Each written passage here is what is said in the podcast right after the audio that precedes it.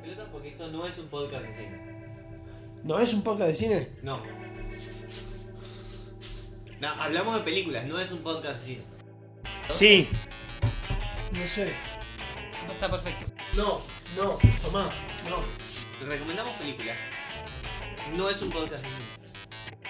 No. Bueno, sí. No, porque. Hermoso. Para. ¡No! Somos boludos, todos tenemos barba y todos tenemos birra. ¿Estamos grabando ya? Sí. Gracias. Vamos a parar. Boludos, barbas y birra hasta la muerte. Ha- Hacete amigo. A vos te estoy hablando. Sí, a vos. Hola, ¿qué tal? Muy buenas noches, buenos días, buenas tardes. No sé a qué hora estás escuchando esto. Bienvenidos a Boludos, Barbas y Birra. Esto no es un podcast de cine. ¡No! ¡No! Está Perdón. Ezequiel, Franco, Gerbo, aquí para llevarles una nueva película, en este caso eh, eh, enmarcadas en eh, lo que es el eh, Buenos Aires Rojo Sangre, el Vars 21, la edición número 21 del Buenos Aires Rojo Sangre, la edición 2020, que fue del 3 al 13 de diciembre, y estuvimos viendo alguna película para tratar de comentarlas con ustedes. ¿Cómo andan, Franco, Gerbo? ¿Cómo andan?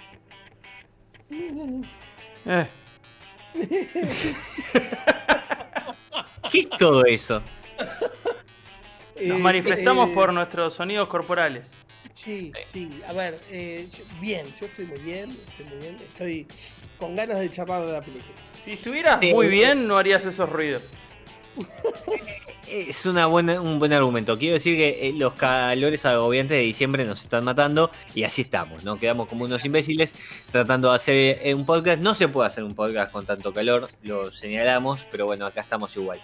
Hoy vamos a hablar de una de las películas que compitió en el eh, Bars por la competencia bizarra. En este caso se llama Revenge of the Necromancer. En su eh, título original, no, no, no, no creo, no sé cómo leerlo, así que no lo voy a leer, pero es danesa. Es una película danesa del año 2018 que se termina de estrenar este año, en realidad, porque no había tenido demasiada eh, eh, ci- circulación. Y vimos esa particularmente porque, bueno, de las que había empezamos para ver, a nosotros nos, nos parecía que iba más con el podcast alguna de las películas de la competencia bizarra. eh, y, y fuimos por, por esta, principalmente empujado por mi culpa, porque pensé que había, iba a haber más heavy metal y no fue tan así. Uh, bastante igual. Sí, pero de fondo, pensé que tenía más que ver.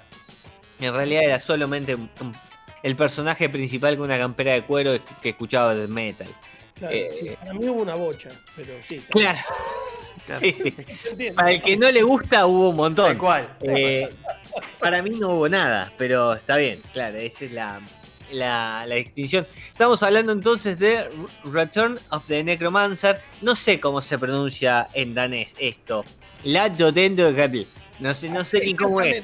Te salió Gracias. Ex- buenísimo.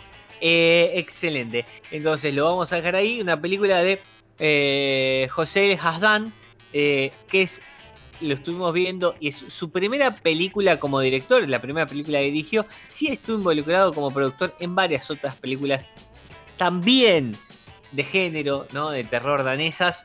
Eh, Inmate número 48, eh, Supernatural Tales eh, y Not Good Deed, que son otras películas también en la misma índole, también danesas, con lo cual estamos hablando de una persona involucrada en la producción del género. Obviamente, esto tiene que ver porque en general pasa con esto, con la gente involucrada con las películas que llegan al festival. ¿sí? Si vos no lo conocés, estás escuchando este podcast y nunca no sabés qué es el Buenos Aires Rojo Sangre, te cuento rápidamente, es un festival de cine, eh, de terror fantástico eh, y de ciencia ficción en general, eh, que trae eh, películas como se denominan de género, porque son de alguno de todos estos específicamente, y hace una competencia, tenés algunas, eh, tenés cortos en competencia, como una competencia de entre películas internacionales, una competencia bizarra, que es quizás a mí la puntualmente la que más me gusta porque termina siendo siempre la más divertida, y una competencia ibe- iberoamericana para el cine principalmente argentino. Eh, seamos sinceros, eh, de lo que va todo esto. En ese marco, nosotros decimos, ya que el Vars se, se atrasó un poquito este año por el tema de la pandemia, llegó en diciembre en vez de octubre, eh, usualmente coincide con Halloween. eh, decimos ver alguna peli. Elegimos esta, bueno, porque había que acabar y yo hinché las bolas. Seamos sinceros, no fue por eso. Así que no, no, no lo vamos a dejar pasar. Pero bueno, vamos a hablar entonces de. Es tu rock and roll. Sí, es mi rock and roll. Yo voy al Barça hace muchos, muchos años. Eh, eh, a ver, la mayor cantidad de días que puedo. Eh, este año fue raro, vi alguna otra película ya que, que, que pasaron, pero la verdad que no, no, no me senté a ver muchas de las que había. Y decir una cosa, este año también por todo lo particular de la pandemia, tampoco había demasiadas películas que me interesaban mucho porque si no lo hubiese visto igual. Pero bueno, hicimos lo que pudimos. Vamos a hablar de Revenge of the Necromancer. Y la primera pregunta así rápida que les tengo que hacer es ¿qué les pareció? Eh, una película del montón. Me parece, me parece muy, muy acertado eh, tu, tu- tu comentario. A mí me parece una buena película aburrida. A la pelota. Qué complicado. Sí, vos sabés que eh, eh, a, a mí me parece que se estira demasiado el final. Lo dijimos mientras la veíamos. A mí me parece que la película no había sido aburrida hasta, no sé, los últimos. Sí, la última mí- media hora. A mí no me escucharon, pero más o menos en la mitad de la película yo dije, me estoy aburriendo. Ah, mira. No, a mí me pareció que no fue, eh, no fue aburrida. Sí, y, y esto me parece que es una demarcación importante. Es una película para adolescentes. Sí, es muy sin lugar a dudas, eh, sin lugar a dudas, es una película para adolescentes, porque es una película de chicos del secundario, y las películas de chicos del secundario usualmente son para adolescentes. En general, cuando vos tenés. Vamos a los clásicos de terror. Y vamos a agarrar un clásico de clásicos que es Viernes 13, ¿no? Sí. Eh, cuando vos agarrás Viernes 13, ya no son chicos de secundario, son No. chicos que están en los primeros años de, las- de la universidad, si querés. No trabajan, van, pues, tienen tiempo de ir a hacer de, de coach ahí en el campamento de verano, esas boludeces que hacen, Sí. Pero no son chicos de secundaria, son un poquito más. Es que hay dos etapas, hay dos etapas en la juventud yankee. La, la- Sí. la etapa de la secundaria es cuando escabian hasta morir. Y la etapa de la universidad es cuando culean hasta morir. Totalmente de acuerdo. Totalmente de acuerdo. Son, son Es- esas es- dos, son esos dos fragmentos de excesos, Sí, ¿no? la- es como que eh, se delimita No, no, bien. es que- y aparte, esta, esta claramente. y a, eh, a ver, está bueno que lo aclaremos que es. Esta película está hecha para venderse al público yankee. Digamos. Sí, Está hecha para salir del, al mercado internacional, si querés. Sí. No sé si, no sé si para entrar al público yankee, pero para salir al mercado internacional. No es una película de terror danesa. Es una película de adolescentes genérica. Sí, sí, totalmente. Entonces, Pero Claro. bueno, es- se, se- se demarca mucho eh, el origen, porque en más, sí, sí, sí. en una situación dijimos, o sea, los malos no son malos. No, no, son buenas personas porque los daneses son buenas personas. Pero, Claro. eh, claro, eh, no, lo cultural no lo vas a poder cambiar, pero en realidad intentan, intentan de alguna manera, eh, a ver, en- embolsar toda una producción hecha para lo internacional, para eh, eh, la, en general la globalización de la cultura, donde vos tenés un tipo de series o un tipo de películas similares y decís, bueno, listo, esto está hecho para un público internacional. No está hecho necesariamente para el público danés. Está hecho para un público internacional que en toda Europa y si querés en, en Estados Unidos pueda llegar a tener algún tipo de recepción porque más o menos se pareció. Por eso, tanta, la tanta ut- utilización del inglés a lo largo de la película. Bueno, eso te iba a decir, porque a mí me, llamó la atención. En un momento lo comentábamos que debía ser tipo como, como, como un slang, como un fardo que, lo meten entre ellos, pero en un momento un adulto también lo mete, entonces, o Sí. sea, no sé si es que es el parte del lunfardo. Que hablen si en inglés. Claro, si es efectivamente este, parte de una, de una adopción de, de- de esa, de, ese- de ese idioma, eh, como que no queda tampoco muy claro, como estamos muy alejados de esa cultura como para saber eh, a, qué, a qué refiere, ¿no? Exactamente. Eh, y la verdad es que la, la cultura danesa es una cultura extraña, como el resto de las culturas vikingas, eh, nórdicas. la verdad es que eh, eh, en, en buena parte a nosotros nos, nos queda muy pero muy lejos para tratar de eh, empatizar con ellos con algo que le pasa. No sé si alguno vio, porque quizás es lo más popular de lo que salió en el último tiempo, la trilogía Millennium. Sí, sí, me Bueno. muchísimo. Es sueca, no, no es danesa, es sueca. Pero es quizás lo más popular de lo que salió en el último momento. Es una serie de libros llevados a la- a- al cine que en, eh, eh, eh, tan popular fue que Hollywood hizo una película con Daniel Craig y eh, a- a- haciendo el personaje principal. No, la chica del dragón tatuado se llama el primer, eh, la primera película. Creo que no hicieron más, o por lo menos salió la segunda, cuando el primer libro se llama Los hombres que no aman a las mujeres. La chica Sí. del dragón tatuado es la tercera, creo. Eh, No, la segunda. la segunda, bien, la segunda. La verdad que Los hombres que no aman a las mujeres, la, la película sueca es espectacular. Es espectacular. Las tres. La tercera No. no, es la mejor. Pero, pero a mí me gustaron mucho las tres. La No, a mí me- primera- no, no, pa- para, mí la primera es todo. Para mí la primera es todo. Para mí la primera es todo. Después tenés dos películas más que son la sucesión de eso. Eh, yo tengo el cuarto libro ya que salió con el, au- el autor original muerto y uno de sus pupilos sigue tratando de seguir la historia y robando con eso. Eh, y lo leí y en, en general, como había leído el primero también, eh, o parte, no lo terminé, no son muy buenos libros. Quiero decir una cosa, no, no, no es ¿No? una gran lec- no, no es una gran lectura. Sí, lo que está bueno es la historia. Va. La historia está buena. Pero al mismo tiempo que esto, conlleva a ciertos eh, conceptos generales que se pueden vender para afuera. Entonces, en eh, la trilogía Millennium, los malos son nazis. Claro. En la primera, digamos. Vos, vos- Claro. vos- vos tenés eh, eh, en Los hombres que no aman a las mujeres o en la versión estadounidense, La chica del dragón tatuado, el- los malos son una especie de nazis que quedaron guardados ahí, digamos, era una familia de nazis y sobrevivió el nazismo en sus venas, digamos, vamos a decirlo así. Eh, en, el, en el resto eh, habla de trata de blancas y, y de demás cosas de vejaciones hacia mujeres y demás. Viene por ahí. Claro. Son temas muy generales en un mundo muy general. Es poco de la sociedad sueca, más allá de la as- asociación de los suecos al nazismo. Sí, sí, sí, Eh, sí. Después es- es- está muy alejado a nivel cultural. Es Totalmente. eh, en sí. Exactamente. Y, y lo más importante es eso. Y después todo lo más es más o menos general. Digo, lo sacamos de Suecia y lo pones en otro país y es más o menos parecido. Entonces, esto, eh, esa forma de venderse para afuera eh, trascendió. Y hay muchas cosas que.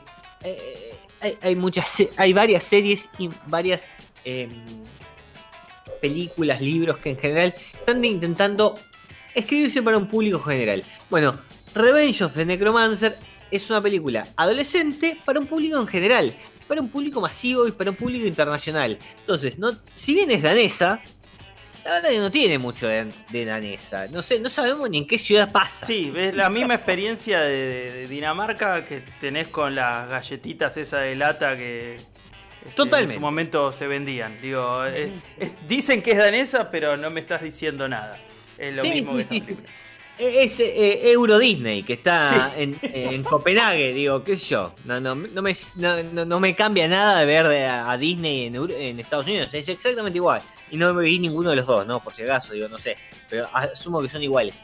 Eh, digo, no, no, no, no tiene nada de novedoso. Entonces, claro, para ser una película danesa, posiblemente, para una película danesa, o europea si querés, para un público masivo y encima adolescente, por ahí está bien.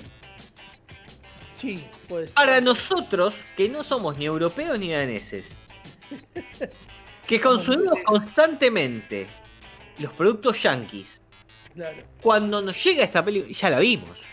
claro. No solo ya la vimos, prácticamente ya sabemos qué pasaba, no tuvo sorpresa, no, no nos generó ningún... En pocos momentos de la, de la película nos enganchó como para ver qué pasaba. Sí, a mí me cayó muy bien el personaje de Amir, por ejemplo, creo que lo comenté mientras veíamos, me, me causó, Sí. me, ca- me- me causó muchísima gracia su, su estado libidinoso adolescente, eh, de querer ponerla constantemente. eh, y me causó muchísima gracia, me pareció que era, que era muy natural. eh, y mientras que el personaje principal era muy forzado. Era extremadamente ajeno a la sociedad eh, eh, contra un Amir que era demasiado dentro de la sociedad, eh, demasiado normal, ¿entendés? Eh, eso hizo, me parece que hizo que, que- que la dupla funcione, pero bueno. Más allá de que justamente todos los adolescentes tenían de 25 para arriba. No, no- ninguno parecía un adolescente. totalmente, totalmente de acuerdo. Eh, él eh, no, no estaban completamente caracterizados. Yo creo que las chicas mejor que los hombres. Eh, sí, definitivamente. eh, eh, eh, las chicas podían parecer más jóvenes que lo que lo parecían eh, los pibes, los pibes de la película. Eh, coincido, no parecían chicos de secundaria, ninguno. pero me parece también, y acá vamos a otra cosa, no podían ser chicos de secundaria. Pero la, la película tiene un, un humor, ciertas partes de desnudez mínimas, pero Sí, las, tiene, parece. las tiene- las tiene el fin. eh, que no daba a tener a menores en, en- en la escena. Entonces, necesariamente tienen que ser mayores. Y por ahí no sé qué tan mayores son, pero en principio de la vista se notaba que no eran chicos de secundario. Claro. Eso es una de las mejores cosas que te hace creer Estados Unidos. Cuando vos lo ves, te hacen parecer que están en esa edad.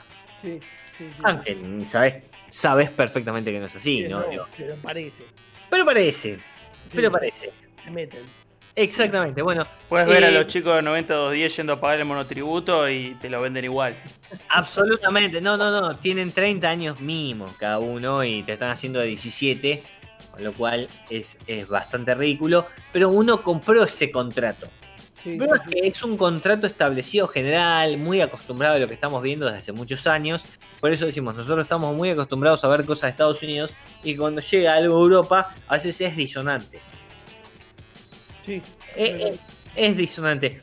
Yo quiero decir, a, a mí no me pareció tan aburrida. A mí me pareció que el, la finalización, el resumen de la película, cuando tenía que terminar, cuando tenía que cerrar, se estiró demasiado.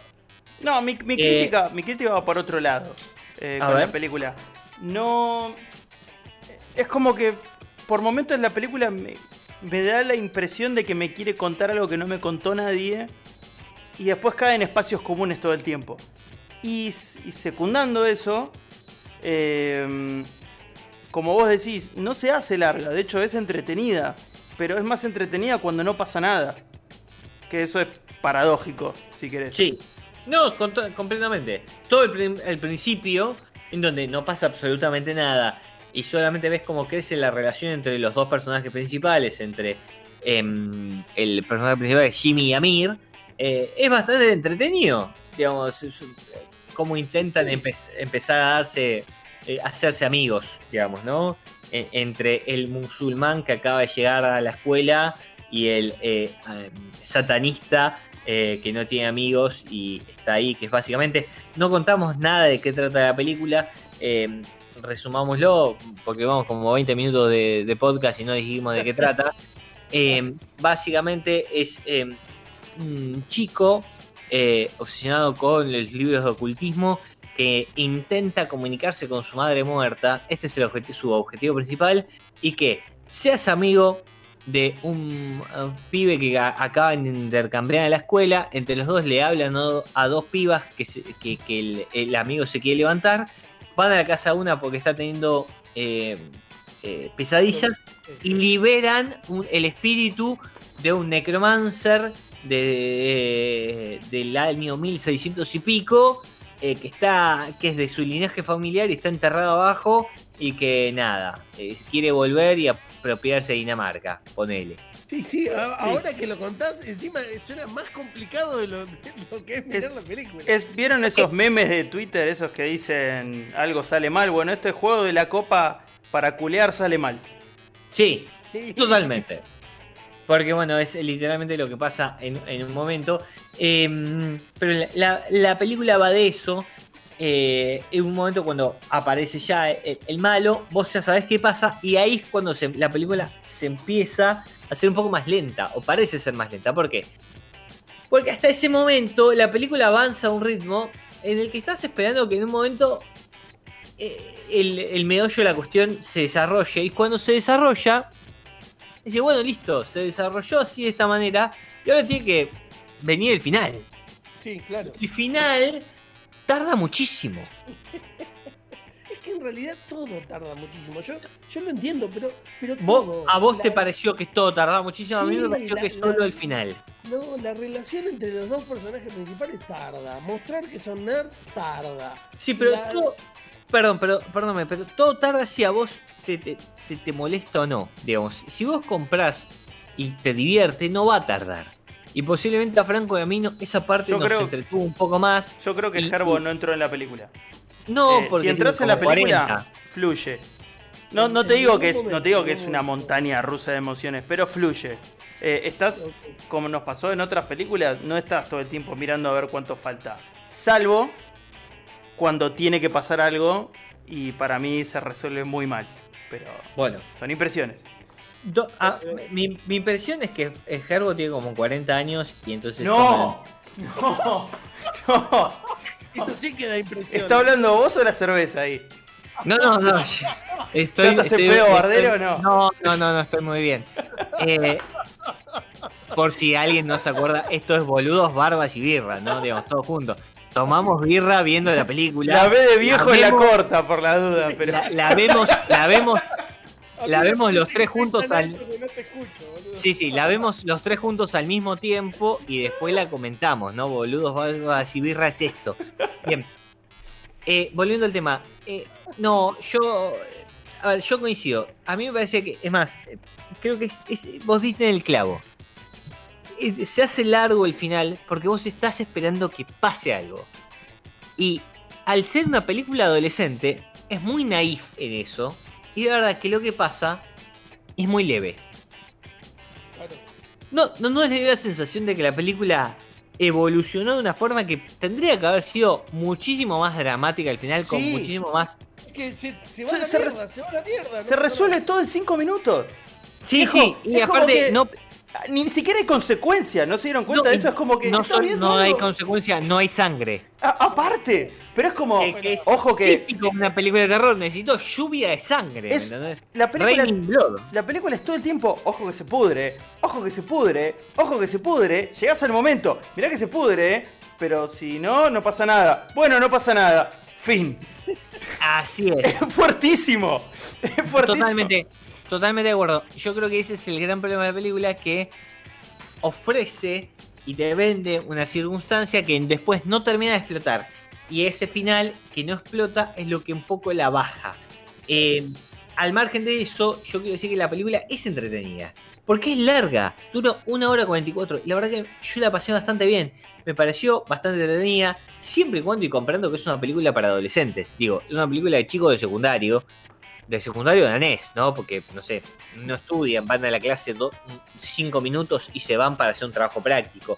Cosa que no haces, en Argentina no pasa. No. Entonces, digo, es otro secundario y aparte no- nosotros lo vivimos hace 15 o 20 años, con lo cual nadie se acuerda, pero eh, es eh, la verdad que es otra cosa. Pero bueno, salvando las distancias, intenta. Ahora, en IMDB, en nuestra cuna de conocimientos, está catalogada como de aventuras y comedia. No, Me falta Intenta comedia. ser de terror, comedia, le falta muchísimo. Sí, tiene escenas graciosas, pero no las puedo catalogar de comedia. No, no, no, no. No, es como decir que Avengers es una comedia, no, no. Claro, digo, que haya chistes en el medio no quiere decir que es una comedia. Amir es un personaje cómico y a lo largo de toda la película es un personaje cómico, pero eso no lo hace una comedia. No, no, no, definitivamente. Eh, que totalmente, no lo hace una comedia. ¿Qué lo hace? Para ellos era, es un cago de risa. Sí, no, lo hace, hace que sea más liviana la película. La comedia lo que permite, eh, o los chistes que hay en el medio, digo, ah, te hacen más liviana la, la- la película y te la, te la hacen llevar. ¿Por qué? Porque si la película fuese seria, fuese cruda y fuese de espíritus y, y de miedo, no, no, no compraríamos. Entonces, para, para que eso, el contrato implícito esté, la tenemos que relajar con algunos chistes. Eso no lo hace una comedia, pero sí lo hace una película, insistimos, de terror o fantástica, más liviana. No es de terror porque no te genera miedo. Sí es fantástica porque estamos hablando de fantasmas o de espíritus. Eh, y me parece que va por ahí. Que, que- que el humor te lo aliviana y te permite que sea un poquito más relajada. Pero bueno, Y- es, es un muy lindo país. Esa es la conclusión que llevo de la película. Eh, Qué lindo Dinamarca- país que tienen los, los daneses. No, no. Dinamarca es un país perfecto, ¿no? El problema es muy chiquito. digamos. Si uno vio Borgen, se va a enterar. Que, digamos, los problemas que tiene la mina que hace de presidenta. Borgen es como House of Cards danesa. Digamos, los problemas que puede llegar a tener la mina en tres temporadas como primera ministra de Dinamarca, los tenemos nosotros acá en Argentina en un día y medio. Con lo cual, es inviable, ¿no? Para que nosotros ver eso y decís, che, pasaron tres meses y volviste a tener otro quilombo, qué mal. No, no, qué mal, no, acá pasó. En, en una hora Clarín te publicó tres notas y tenés más quilombo de lo que le pasa en las tres temporadas a la mina. Entonces, no existe. Claro, no, no, no, no existe. Pero bueno, es entretenida igual, yo la veo Borgen porque parte de mi trabajo. Pero eh, me, relaciona en algunas cosas. Eh, así que me entretiene. Pero bueno, es todo lo, más cercano a Dinamarca que estuve. Y mm, ahora viene esto. eh, The Revenge of the Revenge of the Necromancer se llama la película. Recordamos que la estamos viendo en el marco del Buenos Aires Rojo Sangre, su edición número 21. ¿sí? Eh, creo que las últimas seis aproximadamente las vi, eh, participé todas, así que desde la, sí, desde la 15, desde la 15 A la creo que eh, todos los años estuve participando, así que siempre es algo súper entretenido, muy recomendable para aquellos que la quieren ver. Eh, y llegamos a la resolución de esto, porque no tenemos mucho más que contar. esta No, no, no, Estamos explota. hasta acá, hasta, hasta acá llegamos. Em, vamos a, a la tabla de puntajes. Eh, ¿Qué les pareció? Franco. Otra vez, voy a repetir. vos- voy a repetir. vos. Dos. No, bastante cagón. ¿Cómo Eh, bastante cagón? ¿Qué querías darle menos? Yo no, No, yo no sé. le daría menos, no, no, no hay chance de darle menos. La película no es mala en ningún lado. Es No. corta. Se queda corta en todo, pero no es mala. ¿Gerbo? Yo también le doy un 2. Muy bien. Yo también le doy un 2.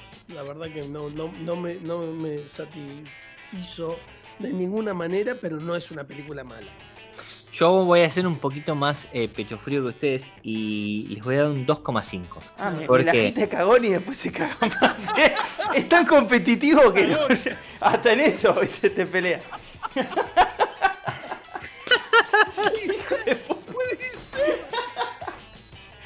Eh, sí, eh, a ver, También porque hay un lore acá adentro. Eso, eso está bueno. Tipo, la persona que es asidua a esto ya entiende todo. no, a ver, yo le- quiero, quiero tratar de aumentar porque 2,5. Me parece que 2 es- termina, es- es- me da gusto a poco, 3 me da gusto a mucho, entonces eh, está demasiado. El 3 para mí ya es 7, es decir, tiene que ser un aprobado, tiene que estar bien. Y para mí en realidad es un 6 la película, es, digamos, está en el medio, no es ni un 5 ni un 7. Eh, Sí, perdón, pero es así, digamos. A mí, si la, la tabla nosotros catalogamos de 1 a 10, yo le daría un 6. ¿Sabes lo que me parece? De 1 a 5, le tengo de un 2,5, porque no tengo nada en el medio. ¿Sabes lo que me parece? Me, me da la impresión de que, de que la película en sí, eh, el público que puede llegar a tener más allá del Bars, porque digo, si, si hubiéramos tenido una, un contexto normal, mucha gente más lo hubiera visto. Probablemente, en este caso, el, el entusiasta del Bars las va a ver todas, ¿sí? Pero por ahí el casual capaz que ni la ve. Eh, y, fuera del Bars, menos todavía. Da más la impresión de ser una película que, que por ahí es de un amigo, de un familiar o de un conocido. La ves y le vas a dar un puntaje muy alto. Porque sabiendo que, que tenés a alguien conocido, por ahí decís, che, mirá qué bueno lo que eh. hizo tal. Pero si te la tiran así como al azar, es- pero pasa recontra de largo. Sí, pero está muy bien realizada. Por ¿eh? eso, por eso, No- digo, es, es, es la banda de un conocido o un amigo que te llevan a ver, que suena Sí. como las, las Que 500 suena bien. bandas del país. Suena muy bien, pero suena como las 500 bandas del país. Sí, Y decís, voy, che, mirá qué buena la banda de Tito, ¿eh? sí, sí. Ahora, la banda de Tito no te la voy a escuchar random en, en Spotify, yo que no conozco nada y pa. No, pero para verla una vez por ahí no está mal, digo. No, no, no salís, a, mal. salís a tomar una cerveza y está tocando la banda de Tito y por él la disfrutás. un Y re rato. va. Sí, Yo obviamente. tengo dos birras encima. Con Claro, tiene, tiene- todos, todos tenemos dos birras encima. Posiblemente no, no, no te gusten todos los temas. eh, y por ahí el tema que eligieron para cerrar no es el que más te gusta, pero en el medio hubo dos o tres temas que te gustaron y la- te parecieron que estaban buenos. Eh, y me parece que es así. Ese es el, el resumen de, de la película. Creo que tiene cosas que están bien. Creo que tiene cosas que son disfrutables. Creo que tiene una buena. o tiene una historia correcta. Vamos a decirlo así. Tiene una historia correcta que se puede. se deja disfrutar. Creo que está bien realizada. Muy bien realizada. Está bien filmada. Está bien hecha. Sí, sí, Las sí, actuaciones en general están muy bien. Eh, Nada algunas de- que son un poco. Nada te dice que la película es mala. Nada. Exactamente. Nada. Correcto. Pero, pero sí, eh, para resolver esto, es una película que está hecha para adolescentes, con lo cual me parece a mí que le falta muchísima sangre. Podría haber muchísima más sangre. Es que prácticamente no tiene sangre. Es ridículo. ese es el tema, no es podría tener más sangre. Un dedo. Podría tener sangre. La mayor Claro. cantidad de sangre que hay en la película es un dedo. Podría tener sangre, podría tener sangre, podría tener escenas muchísimo más violentas, podría tener escenas muchísimo más brutales. Daba todo para que esté y no lo tienen, y lo cual lo hace que quede en el medio. E insistimos, por eso es una película para adolescentes. Porque si hubiese sido una película pensada para un público que ve películas de terror, serían de otra manera. Pues es una película pensada para adolescentes, quizás para un público general, y no para un público especializado, sino para un público que le guste el cine de terror. Pero es una película para, más para un público en general. No está mal, eh, está bien, se puede ver. No la vas a pasar mal, digamos, No. pero la, la vas a pasar, pero la vas a olvidar mañana. Digamos, eh, a, a los próximos cinco minutos, una vez que nosotros terminemos de hablar con esto, ya no nos vamos a acordar de esto. Y todo esto fue Revenge of the Necromancer, una película que estuvo, que pasó por el Buenos Aires Rojo Sangre, sigue en su edición número 21, y hasta aquí llegó nuestro comentario final. Así que lo dejamos acá y seguiremos la próxima. Nos vamos. ¿Les parece? Perfecto. Bueno, chao, chao. Como Benedetto. Auf Wiedersehen. Sí, sí. Auf Wiedersehen.